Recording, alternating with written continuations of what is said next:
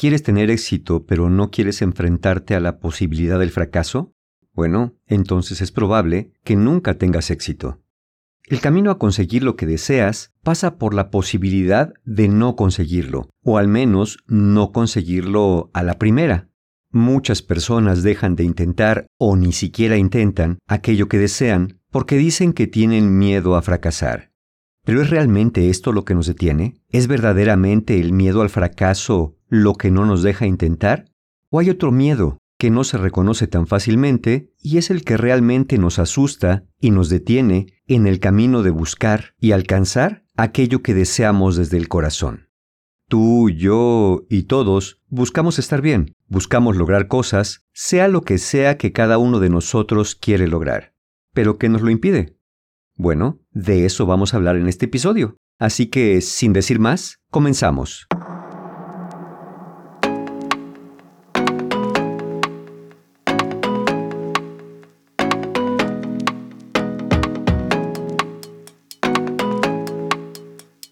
¿Qué tal? ¿Cómo están? Soy Mario Guerra y les quiero dar la bienvenida a este mi podcast en la voz de Mario Guerra.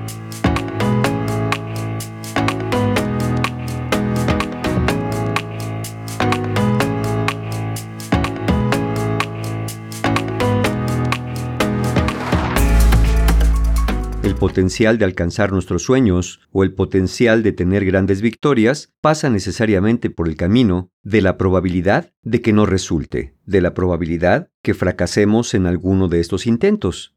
Pero si tú le tienes mucho miedo al fracaso, evidentemente no vas a empezar ese camino que te conduce a tus sueños o que te conduce al éxito, porque finalmente recordemos que el miedo es una emoción de supervivencia, y aunque el deseo esté presente desde el corazón y te esté llamando a andar por ese camino, el miedo te dice que no, que no vayas, que te detengas, que ni lo intentes, porque probablemente en ese sendero te vas a topar con el temible monstruo del fracaso. Yo creo que pocas cosas son tan frustrantes en la vida como quedarnos atrapados entre el deseo de lograr lo que queremos y el miedo a no poder hacerlo, el miedo a la posibilidad de fracasar. Entonces ya sé que puede sonar un poco absurdo, pero algunas personas creen que si en cualquier camino existe la posibilidad de fracasar, no tiene sentido ni siquiera intentarlo. Quizá te pueda decir que da un poco lo mismo de dónde pueda venir tu miedo al fracaso, aunque más veces sí que no, tiene su origen en la infancia. Tiene su origen en las voces de personas, probablemente nuestros padres, que pudieron haber sido muy críticos, muy rígidos, muy perfeccionistas, o inclusive que nos llegaron a intimidar cada vez que queríamos intentar algo nuevo. Pero como dije, quizá un poco da lo mismo de dónde viene, sino lo importante es saber qué podemos hacer con esto. Yo siempre he pensado que la palabra fracaso es una palabra muy pesada, una palabra muy densa que hasta pronunciarla o imaginarla puede abrumarnos o sentirse de alguna manera aterrador. Y es que probablemente pensamos en el fracaso como algo definitivo, como algo ante lo que no podemos ya hacer nada, como si en la vida solamente tuviésemos una oportunidad. Y yo sé que para muchas cosas puede ser que haya una sola oportunidad, pero son muy pocas cosas en la vida realmente. Para la mayoría, para las cosas verdaderamente importantes y trascendentales, podemos tener más de una, podemos tener caminos alternos, o podemos encontrar maneras distintas de sentirnos satisfechos, si es que con una posibilidad no lo estamos logrando. De alguna manera pienso que la evaluación del fracaso en la vida como tal, eso tiene que hacerse cuando ya vamos de salida de este mundo.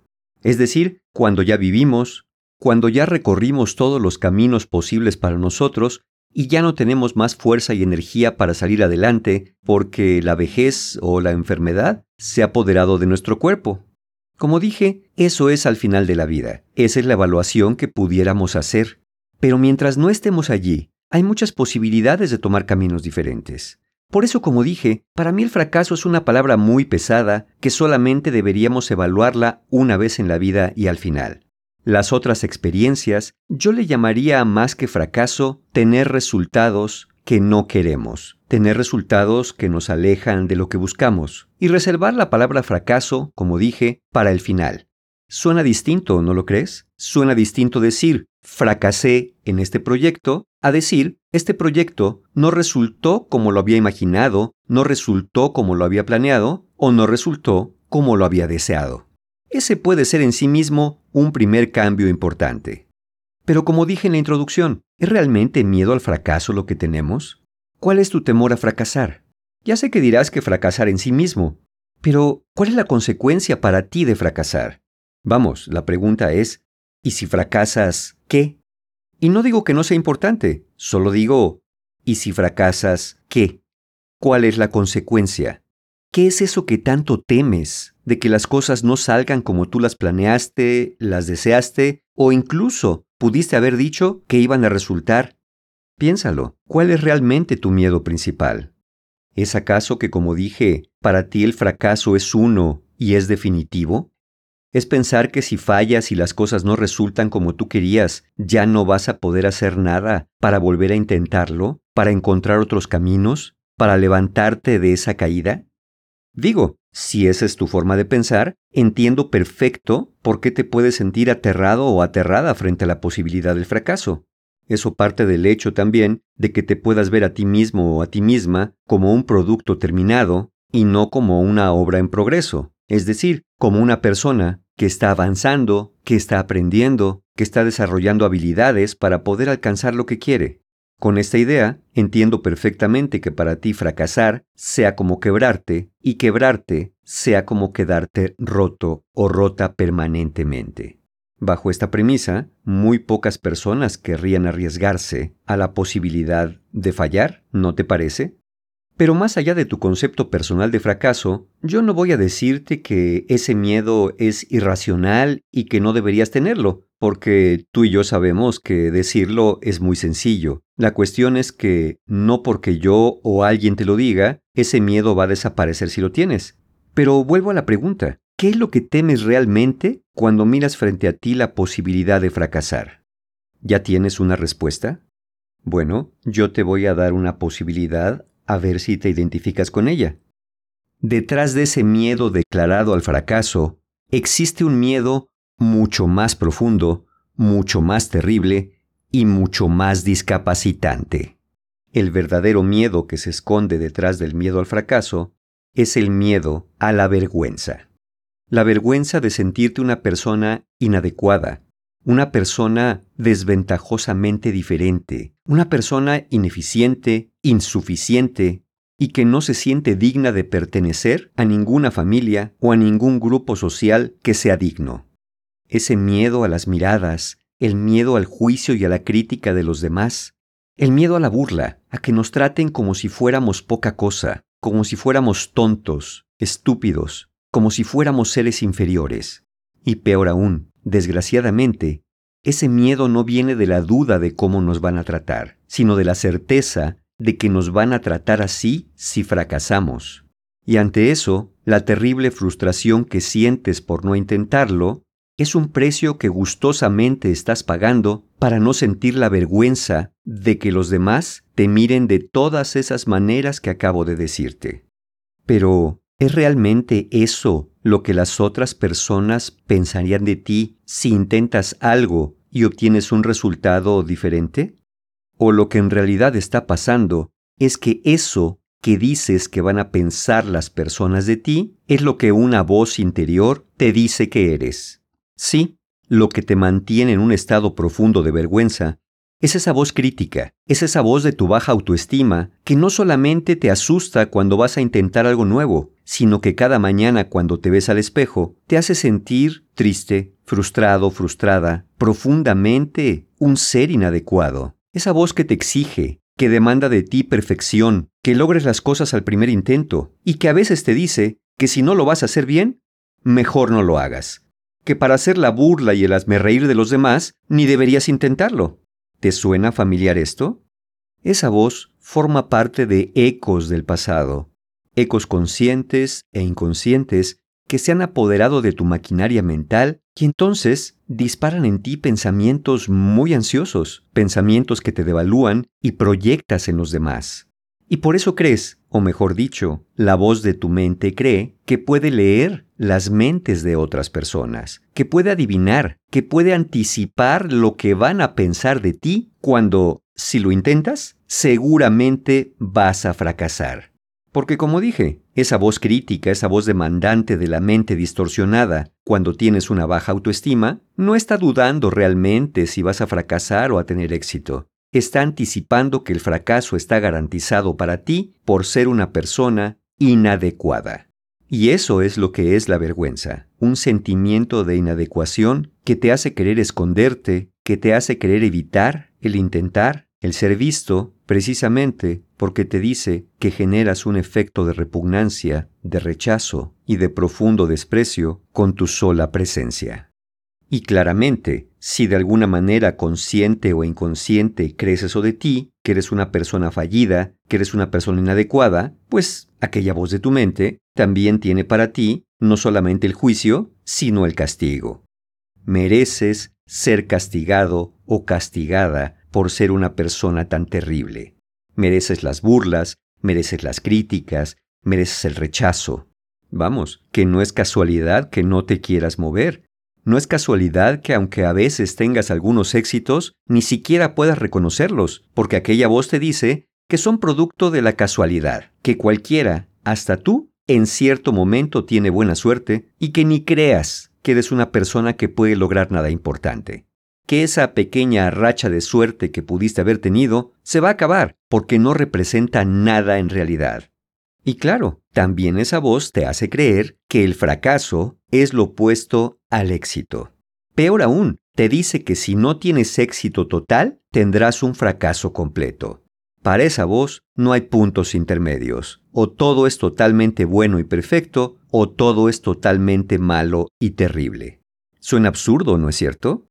Y sin embargo, en algún momento de la vida escuchamos esa voz y le damos crédito, como si de verdad supiera lo que está diciendo, como si de verdad pudiera ver el futuro, adivinar los pensamientos de los demás, y como si de verdad nosotros no pudiéramos corregir el camino si vemos que vamos alejándonos de aquello que queremos. No, el fracaso no es lo opuesto al éxito. La posibilidad del fracaso forma parte del camino que conduce al éxito. Es imposible que no sea así. Piénsalo por un momento. Y más allá de esto, vamos a imaginar que en este momento tú me dijeras, Mario, es que tú no conoces mi caso. Yo verdaderamente vivo fracaso tras fracaso. Y si vamos a tomar esto por cierto, si no vamos a tomar en cuenta aquello que te dije antes, que para mí el fracaso es una palabra muy pesada y yo prefiero llamarle un resultado que no quería, vamos, te concedería eso que estás diciendo, eso que estás diciendo de yo sí verdaderamente he fracasado. ¿Qué hago, Mario, si ya fracasé o mi vida ha sido fracaso tras fracaso? Yo te diría, persevera, persevera y sigue buscando el camino. Búscalo de otra manera, no de la manera que siempre lo haces, de una manera distinta, de una manera que quizá te parezca arriesgada para tus estándares. Persevera, adquiere conocimiento si hace falta, Desarrolla habilidades que sientas que necesites, usa tus talentos naturales y pide ayuda si es necesario.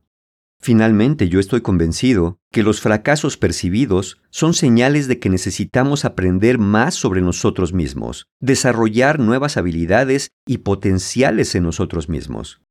Vamos, lo voy a decir así, las experiencias de fracaso pueden ser grandes maestros que al menos nos enseñan por dónde no deberíamos ir. Entonces, dicho esto, podríamos afirmar sin temor a equivocarnos que la única forma de fracasar de verdad es dejar de intentar, dejar de perseverar, cerrarte a la posibilidad de aprender y desarrollar las habilidades que te hagan falta. La única posibilidad de fracasar es que no busques ayuda cuando más la necesitas, que no hagas una pausa, que quieras mantenerte en obligación o en una especie de autoexigencia de perfección. El fracaso verdadero no es que falles cuando lo intentas, sino que dejes de intentarlo. En este momento quizá me preguntarías, bueno Mario, ¿y entonces cómo me quito el miedo a fracasar para poder avanzar por el camino del éxito? Y yo te respondería, no lo sé, no lo sé porque no creo que haya un método para quitarse ese miedo de raíz, no de la noche a la mañana. Para mí la fórmula es seguir avanzando a pesar de ese miedo. Sí, porque no puedes dejar de escuchar esa voz que tienes tan arraigada en tu interior, pero tienes que darte cuenta qué es lo que es. Es una voz y nada más. Una voz que te habla como si le hubieras dado autoridad.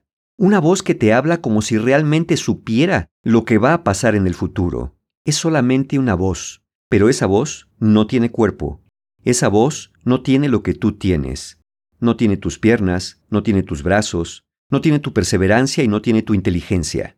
Esa voz es como una voz parasitaria que se sirve de ti, como dije, que secuestró tu maquinaria mental para ponerla a su servicio. Pero solamente es una voz. Una voz que te hace creer que es muy real, como si fuera una entidad real que te persigue, te juzga y te castiga. Pero no, es solamente una voz. Entonces por eso no creo que haya una fórmula para quitarse el miedo y después avanzar. Como he dicho, es empezar a avanzar a pesar del miedo. Como cuando un niño pequeño se mueve a través de la oscuridad, pensando que hay fantasmas y monstruos aterradores que tú y yo sabemos que no existen, que es como si hablaras con tu niño o niña interior y le dieras confianza y le dijeras, yo sé que estás muy asustado o asustada, porque esa voz te ha puesto escenarios terribles y catastróficos frente a ti. Pero aquí estoy yo. Yo te voy a acompañar. Yo voy a estar contigo mientras vamos avanzando en el logro de nuestros sueños. Sí, es aliarte contigo mismo o contigo misma y no aliarte con esa voz que te secuestra, con esa voz que te produce vergüenza y te hace creer que eres alguien muy diferente a quien realmente eres. Y entonces, cuando empieces a avanzar por el camino, cuando empieces a darte cuenta que mucho de lo que te dice esa voz no se hace realidad, es entonces que empezarás a desarrollar confianza en ti. Es entonces que aquella vergüenza tóxica que se apoderaba de ti ya no tendrá tanto sustento y poco a poco, conforme vayas teniendo logros, se va a ir desmoronando. Y si al final, como todos, tienes fallos, desvíos o fracasos, si los quieres seguir llamando así, bueno, de todo eso también te vas a hacer cargo, perseverando, adquiriendo conocimientos, desarrollando habilidades, potenciando tus talentos y pidiendo ayuda cuando sea necesario.